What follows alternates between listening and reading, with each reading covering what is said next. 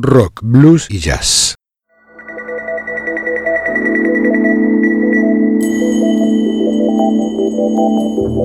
Desde algún rincón de una galaxia lejana llega una señal, una conexión inesperada con el futuro, una puerta sin picaporte, una travesía sin mapas ni brújulas.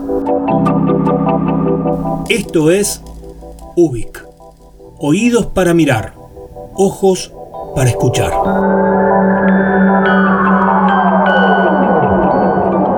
Soy Luis María Palacios y estamos en UBIC, un programa de radio donde nos dejamos llevar por los laberintos con la convicción de estar creando nuestra propia salida. Porque es lunes y son las 22 horas, en el Señor Vivachi Radio Online comienza UBIC lo que fue y será.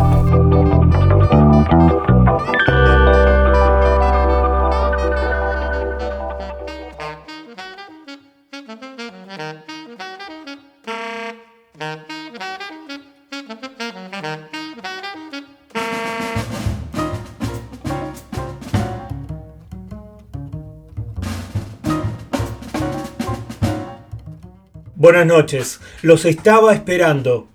Nuestra nave radial ya está lista para partir. Despegamos como cada lunes desde el planeta de las preguntas infinitas. Bienvenidas y bienvenidos. Muchas gracias por estar en Ubic.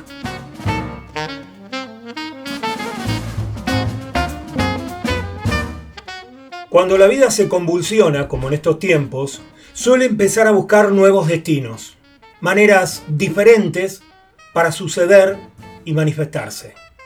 Cuando todo esto sucede, es bueno revisar, volver a pensar como si conversáramos con aquellos que se detuvieron a mirar, pensar y proyectar el existir en otras épocas. Por eso esta noche vamos a empezar con las reflexiones que nos llegan desde un tal Friedrich, sí, Nietzsche.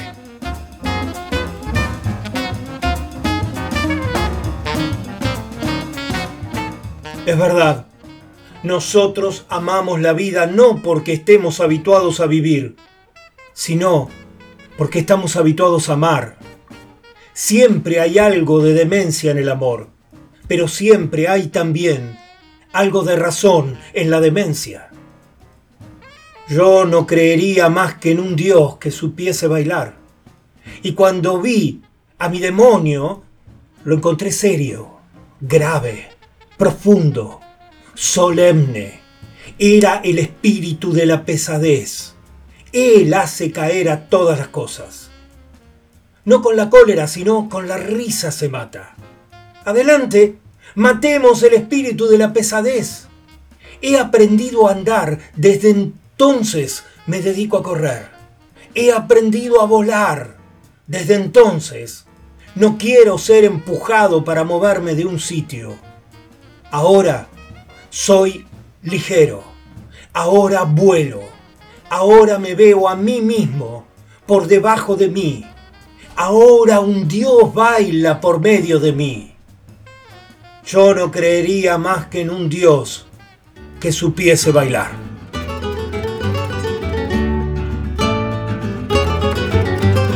Abran los ojos, les quiero contar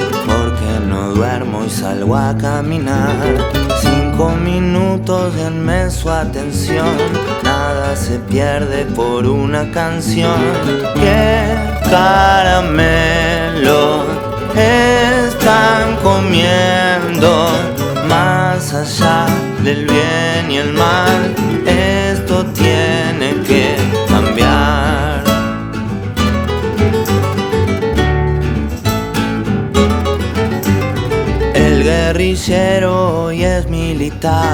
y el empresario quiere gobernar.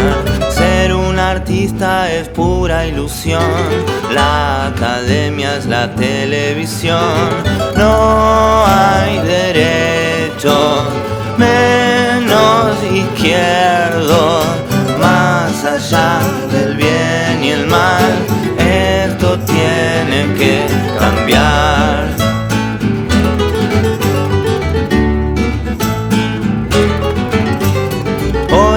Gigantes destruyen Japón y en Medio Oriente se ocupa King Kong.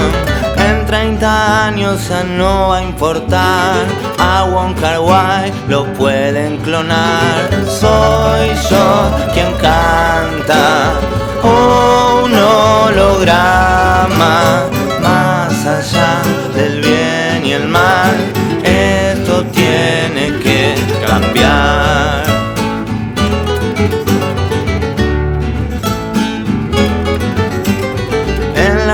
no entra un alfiler, no tengo barrio a donde volver. Mejor será cantar y caminar. El pasaporte hoy es mi verdad. Cerca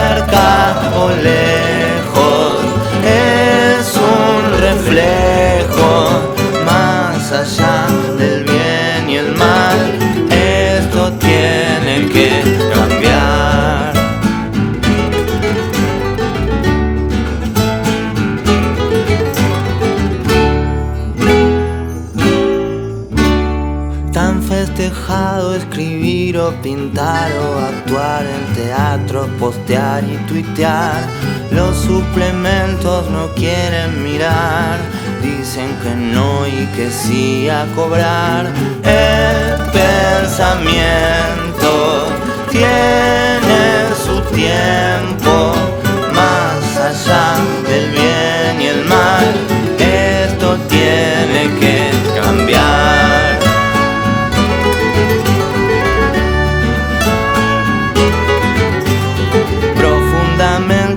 Superficial, no escondo nada aquí ni allá. Independiente me quiero volver, ni de mí mismo quiero depender. Los tentadores vienen llegando más allá del bien y el mal. Esto tiene que cambiar.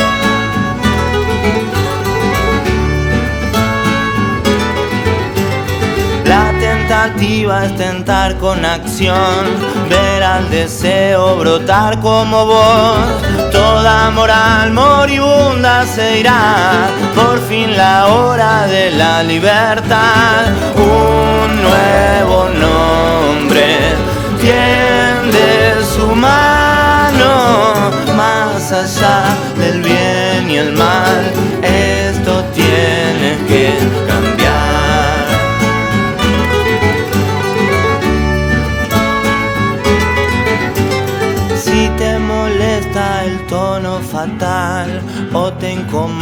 que hable sin dudar, mi garantía es la juventud que me ha dejado años y salud. Sé lo que digo porque lo vivo más allá del bien y el mal.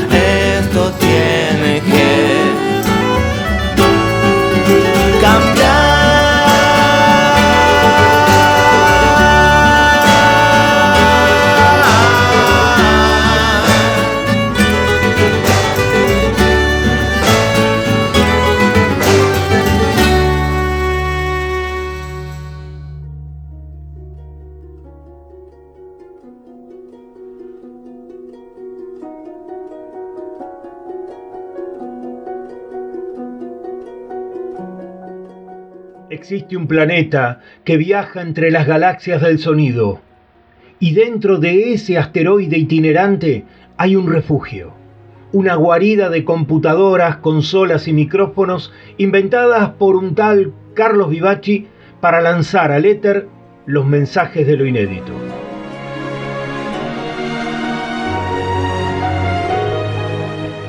Desde esta madriguera artística llamada El Señor Vivaci Radio Online se emite UBIC, como hoy, como cada lunes a las 22 horas.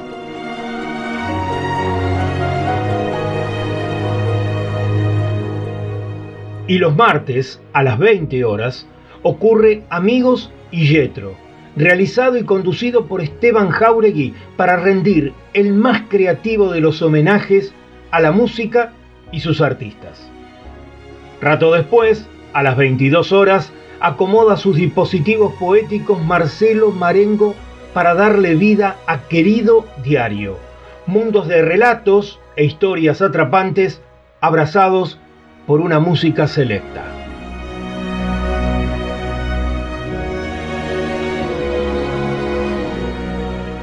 La radio está encendida y emitiendo las 24 horas. Sin embargo, cuando es miércoles y dan las 20 horas, se registra intenso tráfico sonoro justo en el momento que ocurre Nuevos Aires. Es el talento radial de Dick Di Blasio trayendo toda la movida emergente del arte independiente. Dentro de ese vigor radial, a las 22 horas, sucede el programa que le da sentido y proyección a esta radio. El señor Vivaci, una nave de itinerarios musicales con novedosos descubrimientos conducido con el personal estilo de Carlos Vivaci.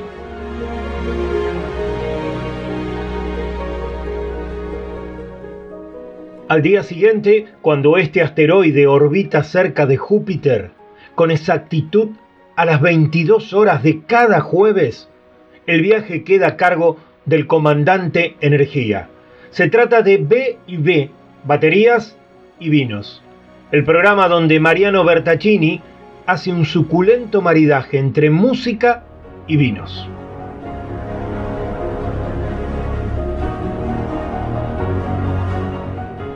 Dominicus es domingo y según la etimología es el día del Señor.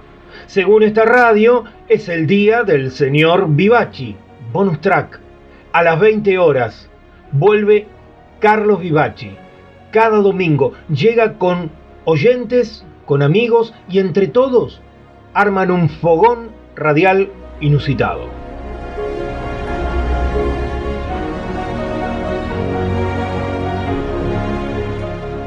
Estamos en viaje, ustedes y nosotros somos parte de este itinerario. Por eso, nuestro mayor agradecimiento a quienes pueden y quieren apoyar colaborando con el proyecto cultural que mantiene encendida al señor Vivaci Radio Online. En esta página, donde estás escuchando la radio, podés dejar tu aporte y sostener la vitalidad de esta bella locura radiofónica. Muchas gracias.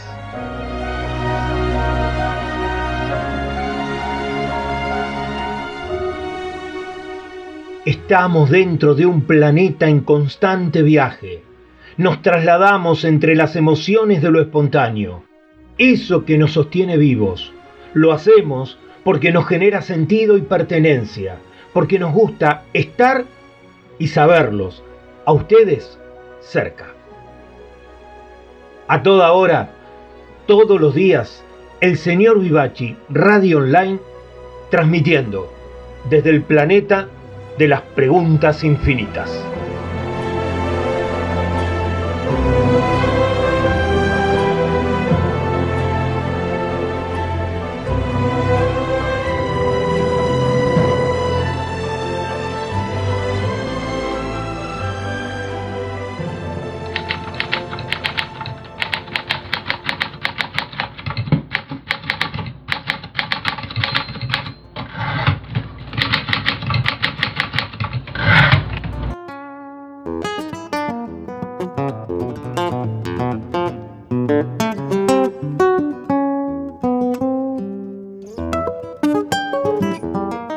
Seguimos con la historia de Chenait y Tony García en la cantina por Export, buscando sus primeras aventuras como detectives. Ahora repentinamente Marcial Díaz irrumpe en el escenario a cantar el tango Café de los Angelitos en medio de un público de turistas y mafiosos. Echenait y Tony, algo aburridos por el ambiente, están a punto de irse, sin saber que en instantes van a poder ser esos detectives que tanto han soñado.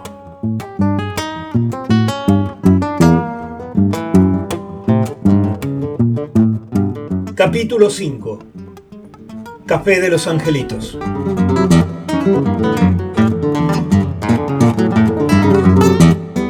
Luego de algunos compases, las guitarras argentinas intentaron acordes que sonaran a destiempo, dislocados de aquella vaga melodía que proponía el cantor, que se iba solo, anárquico y apasionado por la letra de Cátulo Castillo.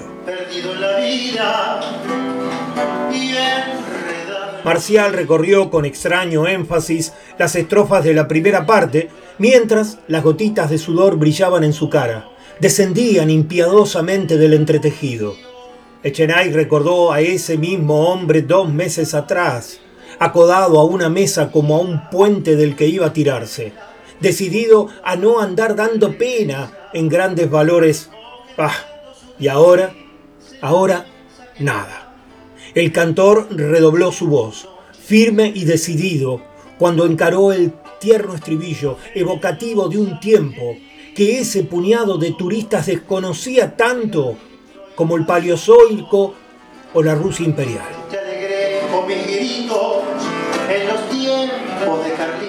Marcial se quedó en la nota larga, la mirada clavada en los jamones que pendían del techo, totalmente jugado.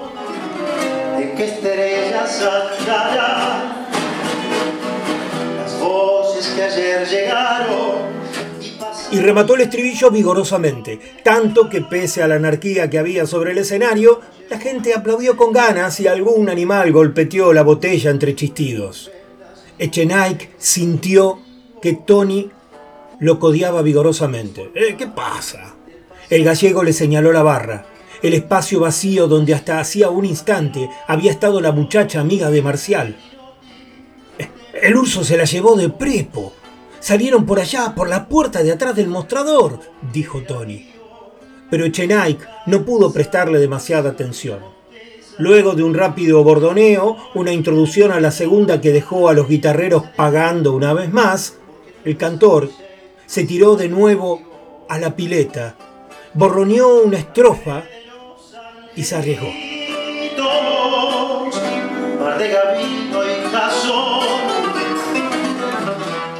Hubo risas, algún aplauso irónico y el fervor inquebrantable de Marcial por seguir aquello, cerrando los ojos como para tomar un remedio difícil de soportar. Entre reiteraciones de la letra fue llegando otra vez al estribillo y ahí su voz se esmeró en redondear enfáticamente las palabras.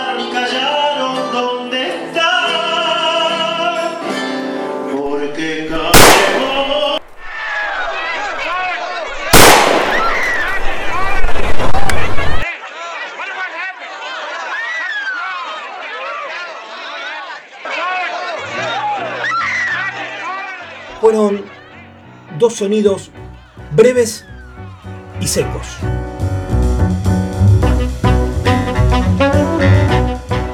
Como un corcho de sida que golpeaba el techo, diría después el gallego que los oyó ahí, casi junto a él en la barra. Dos sonidos secos y enseguida un grito, porque de pronto el muñeco de nieve se irguió allá adelante, giró en el centro del gran chorro de luz con los ojos desmesuradamente abiertos, dijo algo, un ruego, una puteada en dinamarqués o en lo que fuera, y se desplomó sobre la tarima con dos grandes manchones de sangre en medio de la espalda.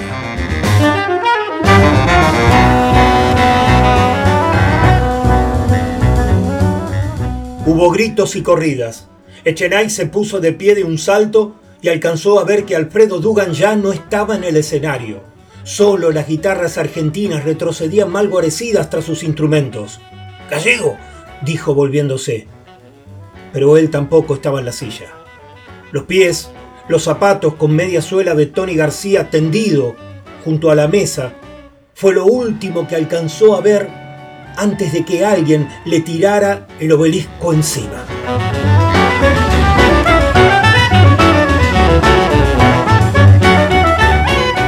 Manual de Perdedores de Juan Sasturain. Esta es una historia que continuará.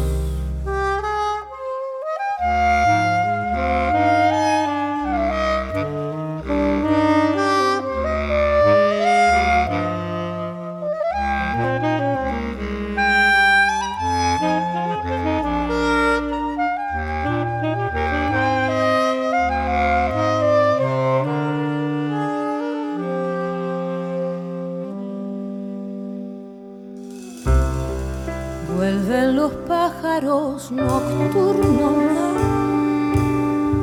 que vuelan ciegos sobre el mar. La noche entera es un espejo que me devuelve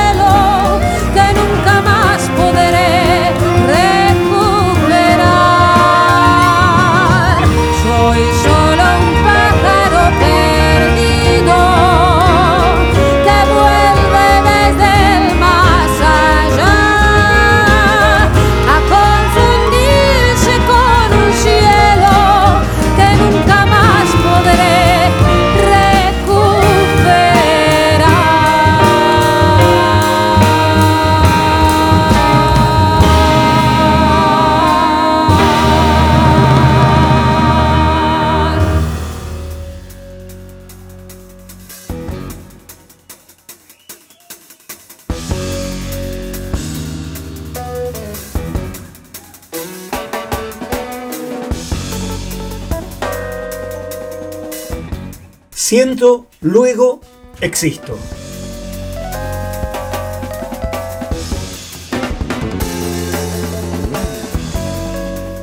Jerry Garzbulki es argentino, director de las charlas TED Río de la Plata. Además realiza un podcast y un videolog llamado Aprender de Grandes. También es columnista en programas de radio y conferencista. Además, es licenciado en Física de la Universidad de Buenos Aires y doctor en Ciencia de los Materiales en el Instituto de Tecnología de Massachusetts, el MIT. Pero un día decidió dedicarse al mundo de las ideas, de las personas, de la creatividad y la transformación humana.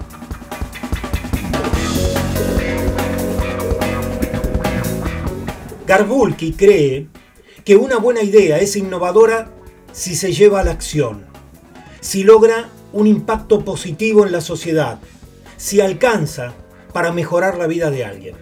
Por eso hoy, en este Siento Luego Existo, nos habla justamente Jerry Garzbulki de esos granitos de arena que van cambiando el mundo.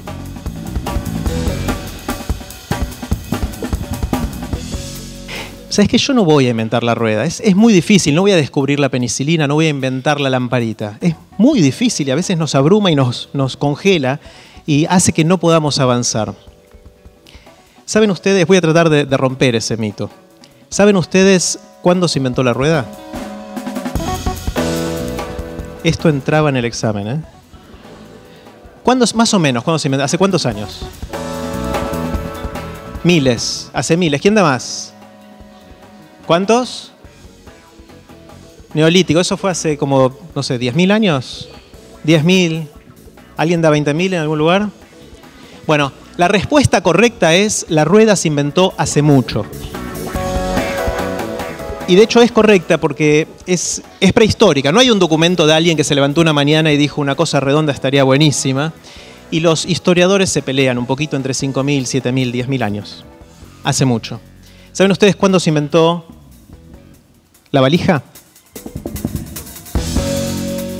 Esta es más difícil, ¿no? Porque eh, se usaban los, los, baúles grandes, ¿no? Que la gente usaba para mudarse en los barcos. Se fueron achicando los baúles hasta que algo que uno puede ver y decir, sí, una valija, más o menos en el año 600. Año 600. ¿Saben ustedes cuándo se inventó la valija con rueditas?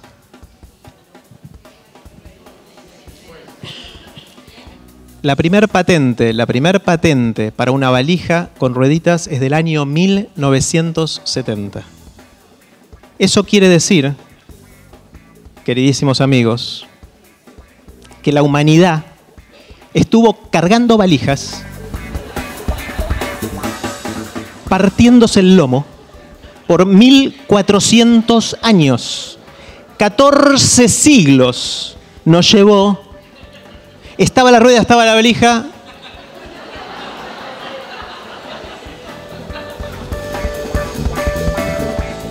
Eso es muy loco, ¿no? ¿Cómo puede ser que no llevó tanto tiempo? Hay, hay, distintas teorías. Hay gente que dice, bueno, no había tantas superficies lisas. Y es verdad, no había tantas, pero había algunas. Y nadie le ponía ruedas a las valijas. Para mí la explicación es otra. Para mí la razón por la cual nos llevó tanto tiempo ponerle la rueda a la valija es que hasta hace unos 40 o 50 años la gente que podía viajar tenía suficiente plata como para que otro le cargue la valija. Entonces el que diseñaba, fabricaba y vendía las valijas lo hacía para vendérselo, vendérselas a los que viajaban y no a los que la tenían que cargar. No había demanda, dirían hoy en marketing. No había demanda, la gente no quería, los que compraban no querían las, ruedas en la valija. De hecho, no sé si se acuerdan algunos de ustedes, la primera rueda con, eh, valija con rueditas no se parecía nada a esto. Era mucho más parecido a esto, a lo cual le habían puesto unas rueditas muy malas y un hilito adelante que era como una correa de perro, ¿no? Que uno tiraba de la valija que se te caía para un lado. Era horrible, ¿no? Eh, la patente para esto, que es algo bastante más razonable, la primera patente para algo que se parece a lo que usamos hoy, es de 1982, más reciente todavía. Y el dueño de esa patente es un piloto de una línea aérea de Estados Unidos. El tipo este tenía que cargar su valija. Y apenas sintió la necesidad, hizo dos más dos y le puso la rueda a las valijas. ¿sí? Con lo cual me puse a pensar cuando decimos, che, yo no voy a inventar la rueda, que si miramos alrededor nuestro, prácticamente toda la innovación que vemos, toda, se parece mucho más a ponerle ruedas a las valijas que a inventar la rueda. Es decir, el juego de la innovación, de tener nuevas ideas, consiste en ver qué ya hay y ver cómo podemos ensamblar lo que ya hay de maneras innovadoras para resolver algún problema, para mejorarle la vida a alguien, para mejorar nuestro mundo, chiquito o grande, aunque sea un poquito. Es como que hay rastis, legos, miladrillos, la marca favorita de cada uno, y lo que hay que hacer es animarnos a unirnos de manera que nadie lo haya eh, armado antes, ensamblarlos de maneras innovadoras y ver si eso sirve. En la inmensa mayoría de los casos no va a servir para nada, pero de vez en cuando vamos a ponerle rueda a una valija.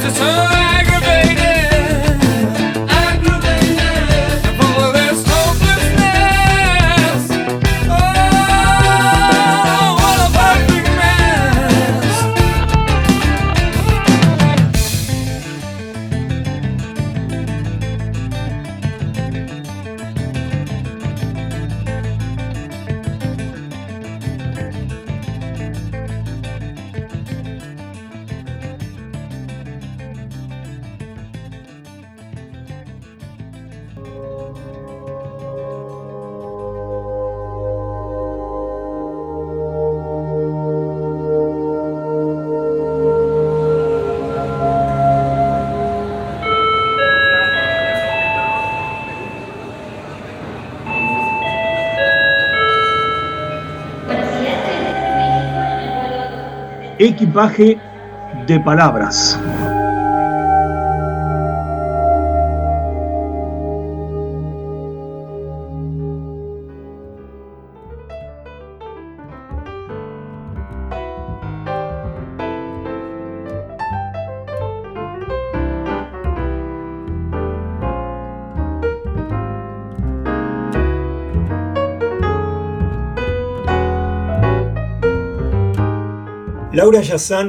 Es una de las mejores y más inspiradas poetisas argentinas.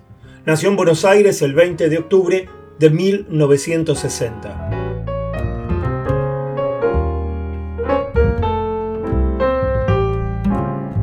Ella considera el poema como un acto de valentía, porque cree que esa fuerza reside en el coraje de atreverse a decir, que la poesía es un arma y que para ser buena debe ser belicosa, debe provocar, remover y maldecir.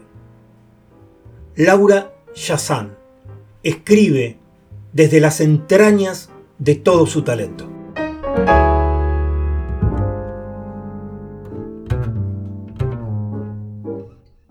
¿Usted cómo lo hace?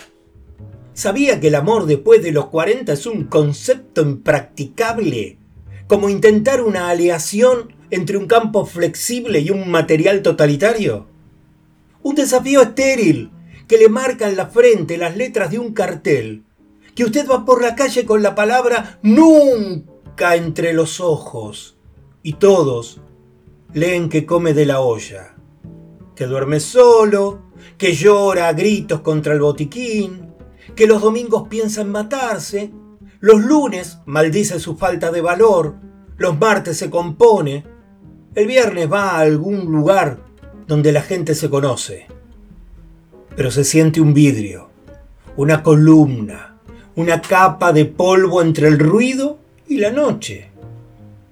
Y los demás se besan en la boca y ríen y se abrazan como si el mundo fuera a colapsar o todo dependiese de un principio. ¿Acaso esa membrana que une la juventud con la belleza y se desgarra en la ficción? Usted, sí, sí, usted, ¿cómo lo hace?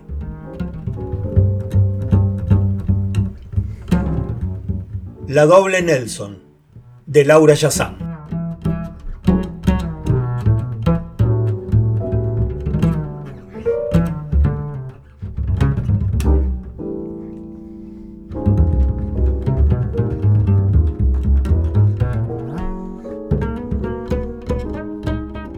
En la espera hay un hombre que no deja pasar el filo de los años.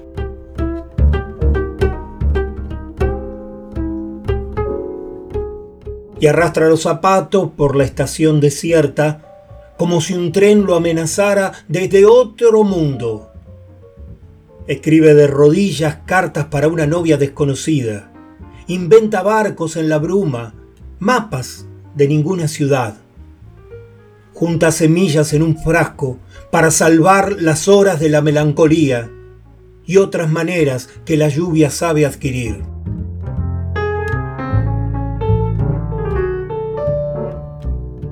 Es un trabajo duro ser el guardián del tiempo. Llora en las vísperas de todo acontecer.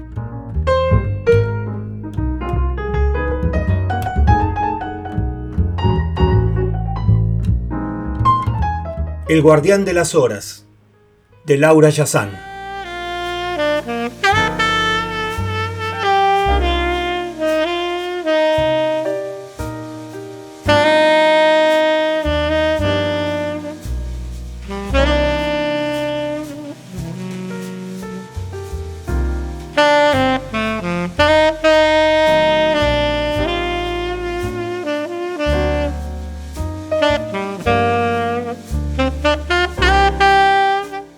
A la madrugada como un soplo de música por el cuerpo de un saxo.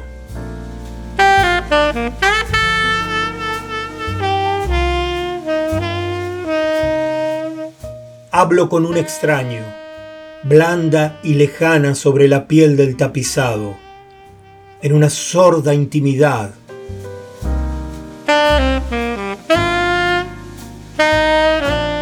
Rodar por la avenida tripulando una cápsula de humo. Nunca hay tormento en lo casual. Sé que me miente. Resbala en los detalles de una vida inventada para aguantar el vértigo de la velocidad. Es demasiado tarde. Y la noche me inquiere como a un hombre a quien abandoné sin avisar. Pregunta, ¿dónde estuve? ¿Qué puertas violenté?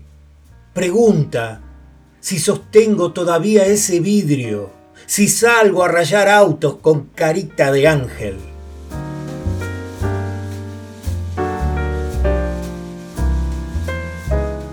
Le digo que a esta edad no se ve nítido, que anduve por ahí, que había una valija con sus cosas y no recuerdo bien cómo era el cuarto. Nada más un color, una ventana abierta sobre la primavera. Y después, ya fue invierno, pero no me detuve. Le dije que perdí su dirección, le dije que fue fácil, tampoco le importó saber si le mentía.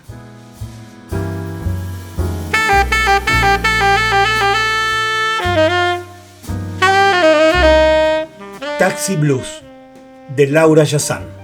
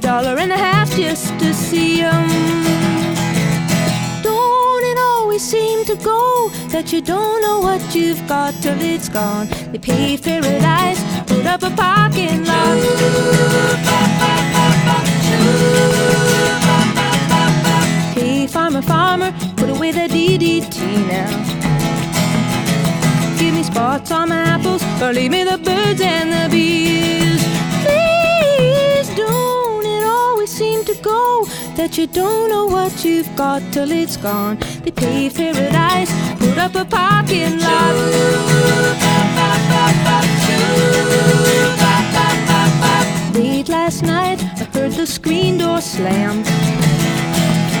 And a big yellow taxi took away my old man. Don't it always seem to go that you don't know what you've got till it's gone? They paved paradise, put up a parking lot. I said, don't it always seem to go that you don't know what you've got till it's gone? They paved paradise, put up a parking lot. They paved paradise, put up a parking lot. They paved paradise, put up a parking lot.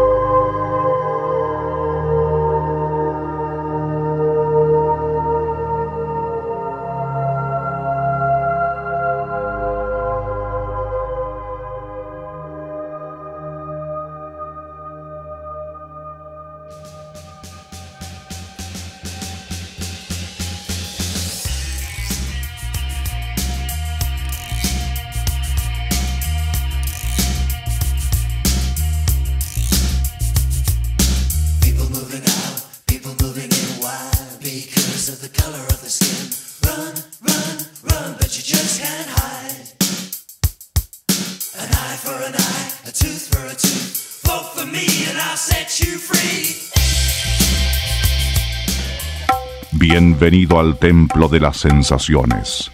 Bienvenido a la misteriosa tierra del reino de Tailandia, donde todo, absolutamente todo es absolutamente posible. Aquí, Radio Bangkok. 18 horas. Terebi. Terebi. Secreto. De Estado. Tengan todos ustedes muy buenas noches. Chao, man. Cordiales amigos. Pescado. Eh. Pescado. Mañana será otro día, chicos. Conversaciones, Tomani. Ping, ping, ping. Acá en esta mesa hay uno que le dicen el cemental del centro. Y no, del teléfono era. Ah, del teléfono. Del teléfono. Del teléfono.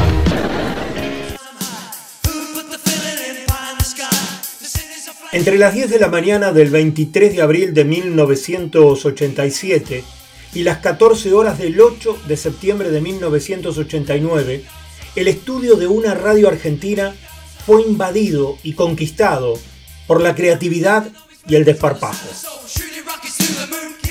Aquí, Radio Bangkok. Lo que parecía apenas un nuevo programa de radio en frecuencia modulada se convirtió con rapidez en una disrupción novedosa, desprejuiciada, que cambiaría además para siempre el estilo de cómo hacer un programa de radio. Entre la conducción de Lalomir, Bobby Flores y el reverendo Douglas Vinci, con la operación técnica del negro Minué y Guillo García y la musicalización de Enrique Quique Prosen, formaron entre todos un equipo de bandidos radiales que además inventaron con delirio y desparpajo una nueva forma de comunicar. Nada, estábamos ahí, Lalo me conocía a mí porque yo había laburado con él y aquí que Prosen, que éramos musicalizadores en la radio, Lalo llegó a la radio y nos vio, hola, ah, ¿qué tal? ¿Cómo va todo? Y le contamos, acá está todo bien, viste cómo es Z, jaja. Y nada, se reunió con él y dijo, bueno, dame estos dos que yo los conozco, que son pibes de confianza y vamos a hacer algo. Y ahí, ahí nació Radio Bangkok. Me acuerdo que tenía un Renault ese blanco. Nos fuimos en el auto de Lalo, que en ese tiempo vivía en el auto porque la mujer lo había echado. Yo me había separado y mi casa era el baúl, es decir, el placar era el baúl. Así que en el baúl del auto tenía desde pava y mate hasta ropa, discos. Me llevaba camisas, pantalones y según donde me agarraba la noche me bañaba y me cambiaba. Teníamos todo lo que nos sentábamos en, el- en un Renault 11 que tenía Lalo. Y que en ese Renault 11 creo que se gestó Bangkok. Entonces estuve así unas semanas deambulando en el auto y tuvo que ver específicamente con el comienzo de Radio Bangkok. Eso sí, formalmente es así. Coincidencia, Alcoyana, Alcoyana. Por esos tiempos, las mañanas de las emisoras de FM habituales eran todas idénticas. Un locutor o locutora con la voz muy bien impostada y una selección musical especialmente elegida para el segmento de oyentes de cada radio. En fin, todas se parecían, por no decir que eran todas iguales.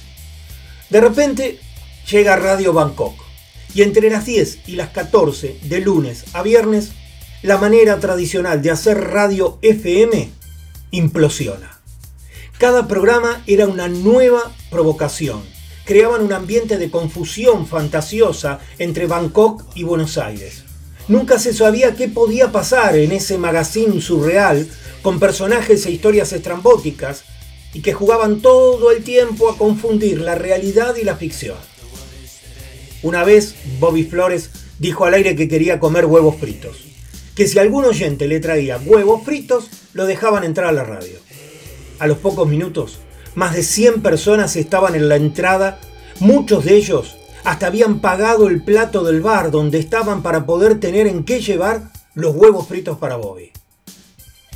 En fin, la radio ya no sería nunca más lo que era.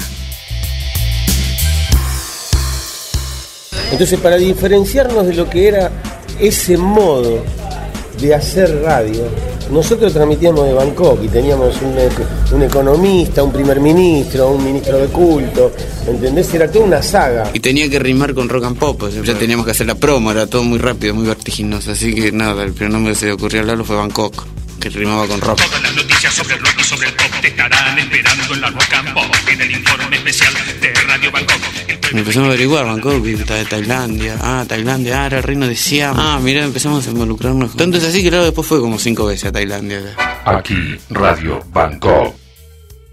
Moda con flores. flores estampadas en todas las prendas. Sedas, terciopelo, con flores. Ayer en Canal 11 te, te hizo pasar un papelón. ¿Cómo te va a besar en la boca cuando te vea? Esa insistencia que usted tiene, querido. Porque esa insistencia, además siempre caigo yo que soy el pacto de la boda.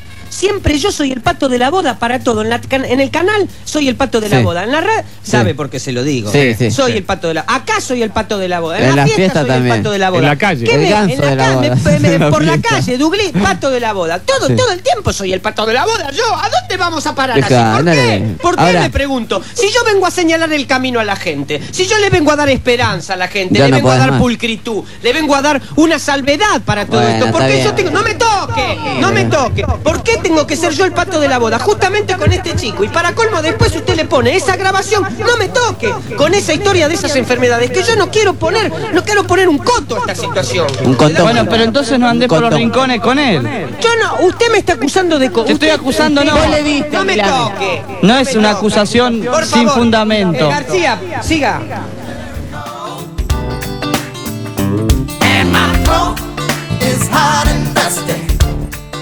La FM Rock and Pop de entonces, donde ocurría Radio Bangkok, la dirigía Daniel Greenback, que tenía un contrato de arrendamiento con un tal Herrera. Este Herrera era diputado de la Nación y por alguna razón, aún hoy desconocida, los muchachos de Radio Bangkok lo convirtieron en el blanco de muchas de las bromas y de los sarcasmos del programa. Obviamente el diputado se fastidió y le puso como condición a Greenback que para continuar en la radio tenía que echar a esos payasos. Estos payasos ya habían consumado su locura. Aquí, Radio Bangkok pasaba a ser parte de la historia de la radio argentina, pero en esencia lo que iniciaron fue una transformación que va a llegar hasta nuestros días. Es por eso que este manifiesto quiere ser un sentido homenaje para Radio Bangkok. No porque la gente no podía creer lo que pasa, ahora lo cree. Es que hoy la radio es como Bangkok, la vida es como Bangkok, los noticieros de televisión son como Bangkok. Entonces Bangkok hoy sería más de lo mismo. Por ahí con la distinción de que, bueno, éramos, somos los mismos tipos más viejos y eso le puede dar un bonus track. La riqueza de lo del programa valía en eso, de que nosotros no sabíamos a dónde íbamos. Y creo que eso, el no saber a dónde ir, es como el aventurero, como el conquistador. Pero en realidad vos y escuchás, no sé, cualquier radio o ves un programa de televisión y hay cinco desaforados peleándose por hablar, que era lo que pasaba en Radio Bangkok. Entonces, ¿qué tendría de novedoso? Nada. Fueron épocas mucho más ricas de las que suceden ahora, en donde todo el mundo se copia y en donde todo es funcional a algo. Georgetown, Guyana. El piloto de una aeronave DC-9 fue obligado a suspender el aterrizaje cuando un perro se echó en medio de la pista principal de aterrizaje del aeropuerto internacional de Timerí. Atento, atento, están comunicando la intersección de un perro en la pista, se pide permiso para aterrizar, cambio. Atención, atención, le están dando negativa, le están dando negativa, parece que va a ganar el perro, le están dando la negativa al piloto, atento, queremos escuchar la comunicación. ¿No ves que viene un avión, Ulises? Correte de ahí. Hemos abierto una cuenta bancaria para salvaguardar tu anonimato, para que nadie sepa que eres un pecador. La cuenta que el Eterno te abrió está en Bangkok, aquí, Envía aquí tus datos. El jueves 23 a las 10, aquí Radio Bangkok. ¿Querés saber qué pasa si apagás Radio Bangkok? Escucha, ese señor una vez la apagó y así quedó. ¡Uy, apagó! ¡Uy, apagué! ¡Uy, apaga y apagó! Aquí, Radio Bangkok. ¡Uh!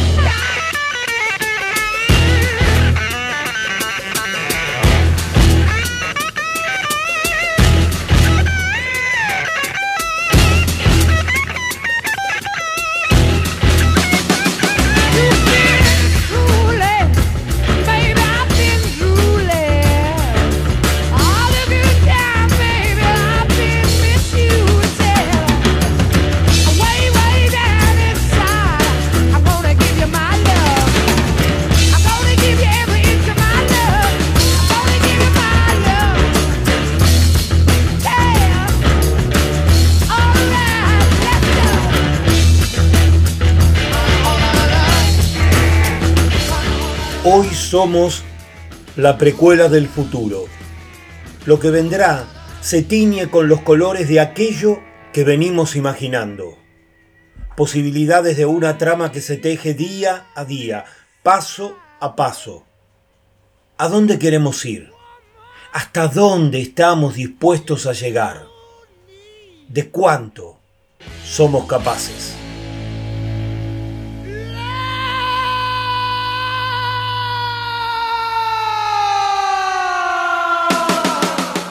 En el Ubik de esta noche trajeron su música Lucas Santana, Pablo Dacal, Carlos Moscardini junto a Ernesto Snager, Escalandrum, Elena Roger, Joe Leader, King Crimson, Bill Charlap junto a Sin Smith, Jerry Bergonzi, Johnny Mitchell, Love and Rockets, los Doobie Brothers y Led Zeppelin.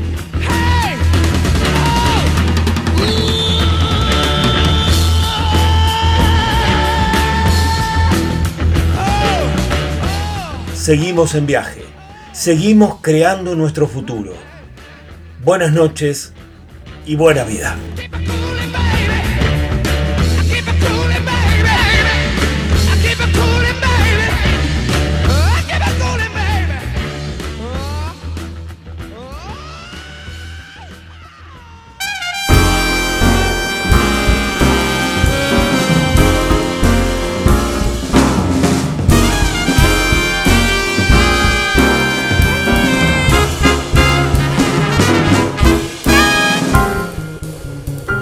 Llaman Ubik, pero Ubik no es mi nombre. Yo soy, yo seré siempre.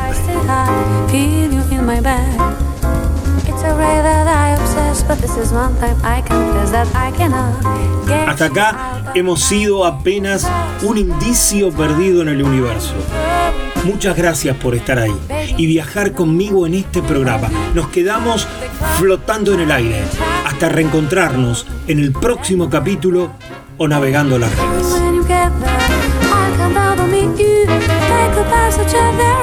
Y no te olvides, estás invitado a sumarte a cada programa de este oasis radial llamado El Señor Vivachi Radio Online.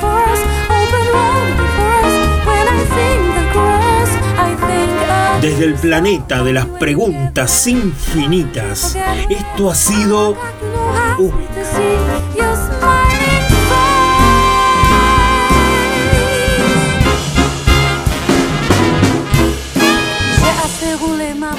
Buena vida, cuídense y hasta la próxima. Oh, lâche prise. Fais confiance en son destin, sans faire de trop grands calculs et puis sourire devant les surprises. Tout ce temps sublime, tu vois que Ubik. bien de quoi Lo que fue y será.